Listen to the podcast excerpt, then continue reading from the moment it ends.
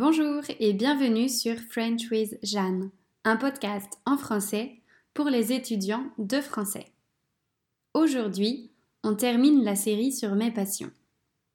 La dernière dont je voulais vous parler est l'enseignement. C'est parti. En réfléchissant à ce dernier épisode, j'ai réalisé quelque chose. L'enseignement me permet d'explorer mes autres passions. Dans l'épisode 1 de cette série, je vous disais que j'adorais écrire et que j'étais meilleure quand j'écrivais à propos de moi. Eh bien, via ce podcast, je n'arrête pas d'écrire sur moi.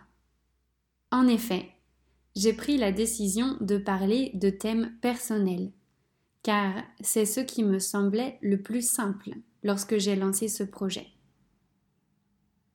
La création des épisodes représente de vrais moments d'introspection. Et c'est pourquoi je prends plaisir à les faire. Je réfléchis à ma vie, à mes expériences, à mes croyances.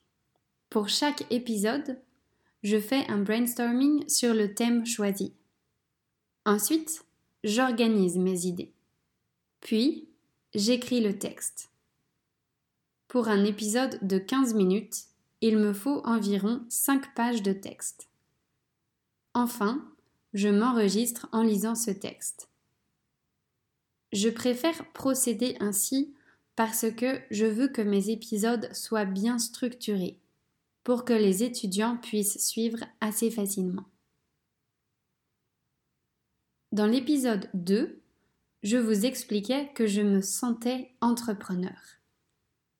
Évidemment, pour moi, l'entrepreneuriat est lié à l'enseignement.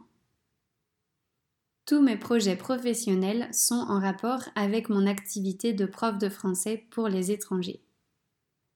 J'ai beaucoup d'idées et il y a beaucoup de choses qui m'intéressent. Le plus difficile est finalement de décider quel projet réaliser. Pour le moment, je peux dire que j'ai cinq projets en cours. Il y a ce podcast, bien sûr. Je m'efforce de publier un épisode chaque semaine. Il y a mon compte Instagram, où j'ai décidé de publier deux publications par jour.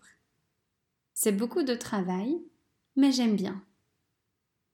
Ce sont mes deux projets réguliers. Ensuite, il y a mon projet Défi, la création d'un groupe d'étudiants motivés auquel je propose de relever 7 défis sur une période de 15 jours. La première édition s'est terminée cette semaine. Je dois penser à la suite. Il y a aussi mon projet le plus récent, celui d'écrire un e-book. Je suis en pleine rédaction et j'espère le finaliser avant la fin du mois. Je vous en dirai plus bientôt. Enfin, mon cinquième projet est un peu différent puisqu'il s'adresse aux profs de français, pas aux étudiants. Je pense avoir déjà évoqué mon blog professionnel. J'ai créé un blog pour partager mon expérience de prof de français en ligne et de nomade digital. C'est un projet plus libre que les précédents parce que je m'impose moins de contraintes. J'écris des articles de manière irrégulière quand j'ai l'envie, le temps et l'énergie. J'ai souvent l'envie et j'ai parfois le temps, mais j'ai rarement l'énergie. Je passe énormément de temps sur mon ordi à travailler. Alors, quand je prends du temps pour moi, j'essaie de faire des activités sans écran. J'adorerais écrire à la main, mais ça m'obligerait à recopier sur mon ordi ensuite. Et ça, je n'aime pas.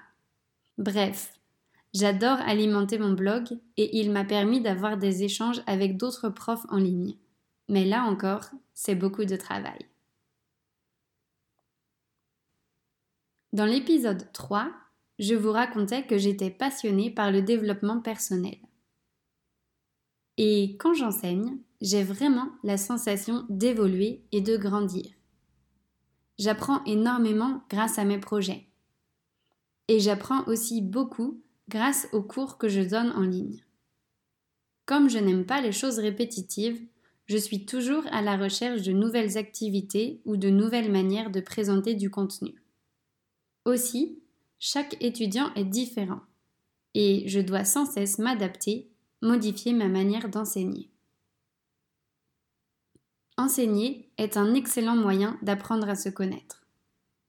On travaille avec une multitude de personnes. On fait face à des difficultés et des frustrations et c'est intéressant de voir comment on les surmonte. À la fac, j'ai souvent été poussée à adopter une posture réflexive, c'est-à-dire qu'on me demandait souvent de réfléchir à ce que je faisais et à pourquoi je le faisais comme ça. J'ai l'impression d'avoir gardé cette habitude. En fait, c'est plus ou moins ce que je fais sur mon blog professionnel. Je reviens sur mes expériences, je raconte ce que je fais et comment j'en suis arrivée là. Et tout ça par le biais de l'écriture. Ah, c'est magnifique. Enfin, dans l'épisode précédent, je vous expliquais mon intérêt pour les autres. En étant prof, je suis en contact avec pas mal de personnes, et surtout avec des étudiants.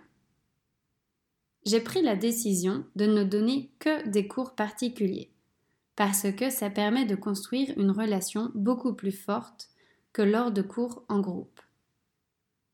J'ai aussi décidé de ne travailler qu'avec des étudiants de niveau intermédiaire et avancé, car je peux avoir des échanges plus élaborés, sur des sujets plus larges et plus profonds. C'est pour ça que j'adore les cours de conversation spontanée j'ai l'impression d'avoir des petites fenêtres ouvertes sur la vie d'autres personnes. J'adore découvrir à quoi peut ressembler la vie en Russie ou aux États-Unis, ou encore la vie d'une expatriée en Suisse, ou celle d'un père dont les enfants sont devenus grands. J'aime comprendre en quoi consistent les métiers de mes étudiants et ce qui les passionne. J'aime bien aussi discuter de leur vie quotidienne ce qu'ils font le week-end, ce qu'ils ont prévu pour les vacances, les personnes qui sont importantes dans leur vie. Mais rassurez-vous, cela va dans les deux sens. Si je prends du plaisir à écouter mes étudiants me parler de leur vie en français, tout en les poussant à se corriger, je parle aussi volontiers de la mienne. Ce sont bien des conversations, pas des monologues. Et c'est ça la force de ces cours. Le français est un outil pour communiquer. On passe du temps à faire des exercices de grammaire et de conjugaison. Mais c'est dans le but de pouvoir communiquer efficacement. Les étudiants font des efforts en français parce qu'ils veulent communiquer avec moi. Ils veulent exprimer leurs idées avec précision. Ils veulent prononcer les mots correctement ils veulent me comprendre facilement et détecter les nuances quand je parle. Ce sont des conversations qui ont du sens, pas des conversations superficielles juste pour pratiquer son français.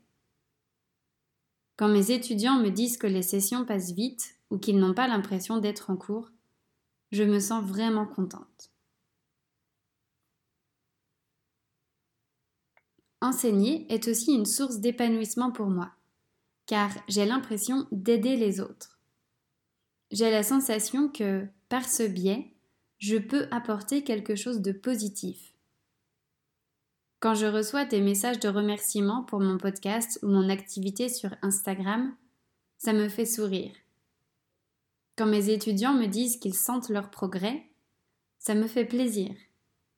Quand je donne des cours en ligne et que j'aide des étudiants à regagner confiance en eux et en leurs compétences en français, je me sens fière. Comme je l'ai dit plus tôt, je ne donne que des cours particuliers afin de construire des vraies relations avec chacun de mes étudiants. Il y a deux autres raisons. La première est que chaque étudiant a un projet particulier. Chaque apprenant étudie le français dans un but précis. Pour certains, l'enjeu est petit. C'est par plaisir, c'est parce qu'ils vont régulièrement en France pour les vacances. Pour d'autres, l'enjeu est très grand. Ils doivent passer un examen pour étudier en France. Ils veulent pouvoir communiquer avec la famille de leur conjoint. Ils ont besoin du français pour s'intégrer là où ils vivent. À chaque fois, je dois analyser la situation et adapter le contenu et la forme de mes cours à l'objectif de mon étudiant. Et quand l'objectif est rempli, c'est tellement gratifiant. Je pense sincèrement que tous les profs ont ça en commun.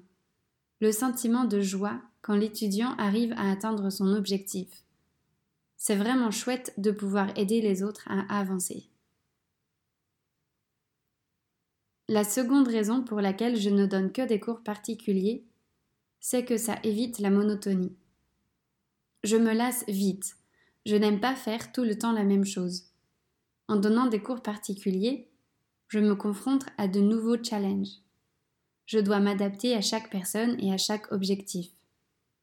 Alors oui, c'est beaucoup plus de travail que d'enseigner l'alphabet encore et encore, mais c'est tellement plus stimulant. C'est tellement plus enrichissant. C'est tellement plus amusant aussi. Je préfère mille fois faire des efforts pour m'adapter que répéter inlassablement le même cours. Pour finir, j'adore enseigner mais j'adore surtout enseigner la langue française. Si vous m'écoutez depuis un moment, vous savez sûrement que je suis une personne littéraire. Je suis passionnée des langues, je suis amoureuse des mots, je suis fascinée par la littérature.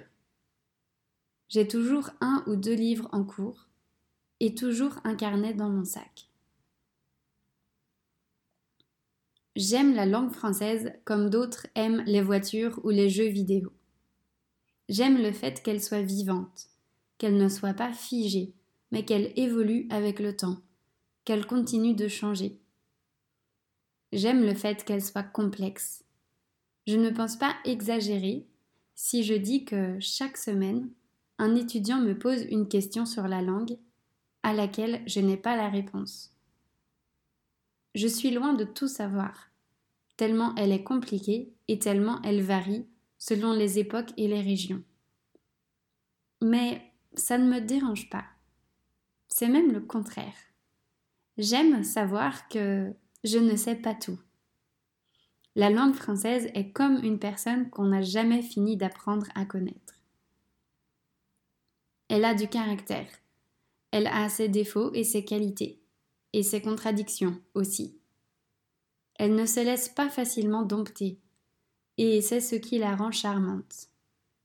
Elle est romantique avec ses mots doux. Elle est élégante avec ses conjugaisons compliquées. Elle est capricieuse avec ses exceptions omniprésentes. Elle me donne envie de m'appliquer, de bien écrire et de bien parler. Elle me donne aussi envie de faire de la poésie pour jouer avec ses sonorités et ses nuances. Parfois, je me perds un peu sur YouTube et je regarde des vidéos de Raymond DeVos ou de Coluche, deux humoristes français qui s'amusaient avec la langue française. J'aime aussi lire et relire les fables de La Fontaine, les nouvelles de Maupassant ou les poèmes de Baudelaire. Les artistes contemporains m'impressionnent aussi, je veux citer Pomme, qui écrit et interprète des chansons très poétiques. J'ai également un faible pour Indochine, dont les textes sont toujours un peu sombres et mystérieux. Et il y en a tant d'autres. Comme d'habitude, je mettrai les liens vers les artistes que j'évoque directement dans la transcription du texte. Voilà, c'est maintenant la fin de cette série sur mes passions. Je vous retrouve la semaine prochaine pour un épisode de transition où je vous donnerai plus de détails sur certains de mes projets professionnels actuels. Merci beaucoup et bonne semaine à vous.